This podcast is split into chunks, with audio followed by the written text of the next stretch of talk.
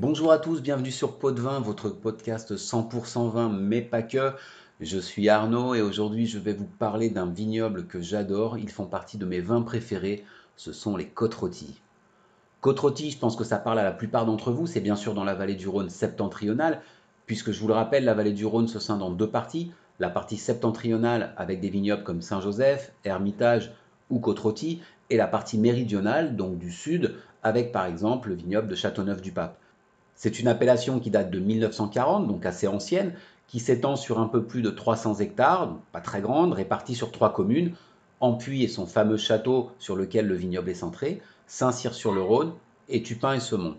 On se trouve au sud de Lyon, à une trentaine de kilomètres environ, et plus précisément au sud de Vienne. Alors pas en Autriche, hein, vous l'aurez compris, et sur les coteaux de la rive droite du Rhône, sur les derniers contreforts du Massif central. Et c'est important de le préciser parce que ces coteaux, c'est un peu la signature du vignoble. D'ailleurs, le paysage est assez spectaculaire. Les vignes sont plantées entre 150 et 300 mètres d'altitude, mais surtout avec des pentes vertigineuses qui peuvent aller jusqu'à 60%. Les vignes sont donc cultivées en échalas sur des terrasses qu'on appelle des chaillés, et les hommes, au fil du temps, ont dû bâtir des murs de pierre qu'on appelle des chais pour assurer le maintien des sols. C'est d'ailleurs de là que vient le nom côte puisque cette inclinaison si caractéristique permet en quelque sorte aux vignes de rôtir sous le soleil d'été. En Espagne, pour ce type de vignoble, ils ont une expression, ils appellent ça la viticulture héroïque, ce qui vous donne une idée du défi que représente ce vignoble pour les vignerons et les efforts nécessaires pour cultiver des raisins dans ces conditions. La taille, l'entretien des terrasses, le palissage, les vendanges, puisque vous vous en doutez, la mécanisation est impossible. Côte-Rôtie est connue pour ses deux grands secteurs, la côte brune au nord et la côte blonde au sud, et ses 75 lieux-dits un peu à la bourguignonne. Alors on raconte qu'au siècle, le seigneur qui possédait Côte-Rôtie, il s'appelait Mogin, partagea son domaine entre ses deux filles pour les marier avec une belle dot. L'une était blonde, et bien sûr, je vous laisse deviner la couleur de cheveux de la deuxième. La réalité, c'est qu'il s'agit juste d'une histoire de composition et de couleur de sol. On est sur le bord du massif central, qui est granitique. Les sols sont des roches métamorphiques, des schistes et des gneiss, à dominante de micaschistes sur la côte brune, avec des taux d'oxyde de fer un peu plus importants, et des gneiss sur la côte blonde. Ce sont des roches très fissurées, et la plante peut donc aller chercher l'eau et les minéraux dont elle a besoin en profondeur. Les coteaux sont orientés sud ou sud-est, ils sont à l'abri du vent froid du nord, et exposé au vent chaud du sud, ce qui va favoriser la maturité des raisins et limiter en les séchant les maladies. Au niveau du climat, justement, les hivers sont tempérés, les étés chauds et les précipitations sont régulières. En fait, c'est un climat semi-continental, continental, semi-continental, avec des influences méditerranéennes. Alors parlons du vin. Le côte est un vin rouge exclusivement produit à partir de Syrah, qui est le cépage emblématique de la vallée du Rhône septentrionale. Toutefois, à côte et seulement à côte la Syrah peut être complantée avec un autre serrage, blanc cette fois, qui est le vionnier, et ce, dans une limite de 20%. Alors, quand vous buvez des côtes rôties, vous êtes sur des arômes de fruits rouges, comme la framboise, la cerise, le cassis, la mûre, euh, euh, l'olive noire parfois, des arômes de violette et des arômes épicés, poivrés, caractéristiques du cépage, caractéristiques de la Syrah. Euh, des notes un peu animales également, des notes florales qui apportent également le vionnier en fonction de sa proportion dans le vin.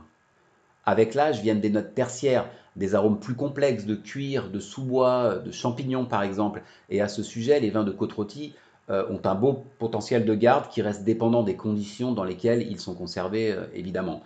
Les vins de côte sont réputés pour leur élégance et leur finesse. On parle parfois de vin féminin, même si personnellement je ne sais pas trop ce que ça veut dire. En général, sur la côte brune, vous trouverez des vins plus costauds, avec des notes plus animales, et en côte blonde, euh, en raison du sol et d'une part de vionnier peut-être un peu plus importante, des vins un peu plus ronds, plus souples et plus aromatiques. Alors juste un petit mot sur les arômes du vin, puisqu'on a parlé d'arômes tertiaires, je fais juste une petite parenthèse. Vous avez trois types d'arômes dans un vin, les arômes primaires, ceux du cépage, et ceux issus de la fermentation alcoolique, comme les fruits, les fleurs, les herbes, etc. Vous avez les arômes secondaires qui sont issus de la vinification post-fermentation, donc ça va donner des notes beurrées, de pain, de biscuits par exemple, et enfin les arômes tertiaires qui eux sont dus à l'élevage et au vieillissement du vin. Euh, c'est le chocolat, le café, le cuir, les fruits confits, euh, des notes de sous-bois par exemple, euh, voilà, il y, en a, plein d'autres. Alors qu'est-ce qu'on mange avec une bouteille de côte rôtie Alors le premier point c'est qu'on les boit à température ambiante, on va dire entre 16 et 18 degrés.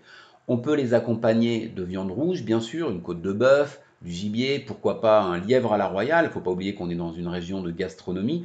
Alors une petite parenthèse pour ceux qui ne connaissent pas le lièvre à la royale, allez jeter un coup d'œil à la recette, ou plutôt aux recettes, puisqu'il y a deux écoles, et bon courage si vous voulez vous lancer. Euh, pour les gourmands, pourquoi pas avec un petit carré de chocolat, ça peut marcher également. Euh, ensuite, les viandes blanches, la volaille euh, avec des champignons pour appeler ce petit côté sous-bois. Le poisson, pourquoi pas, avec un rouget par exemple, avec une petite sauce qui va bien, mais honnêtement, personnellement, je préfère un accord avec une viande. Alors ça fait longtemps qu'on boit du côte. Au Moyen Âge, il était bu sur les, euh, les, tables des plus grands monarques européens. Il était au top quand malheureusement est arrivé le phylloxéra, puis ensuite les guerres qui ont décimé le vignoble. En 1960, il ne restait qu'une soixantaine d'hectares en production. Il a fallu attendre les années 70 pour qu'une nouvelle génération de vignerons lance le renouveau de l'appellation. Aujourd'hui, il y a une centaine de producteurs sur l'appellation. Comme d'habitude, je peux vous citer quelques domaines, comme Guigal, incontournable bien sûr, son fameux château d'Ampuy et sa trilogie Turc, Landon, Mouline, qui sont des vins très recherchés.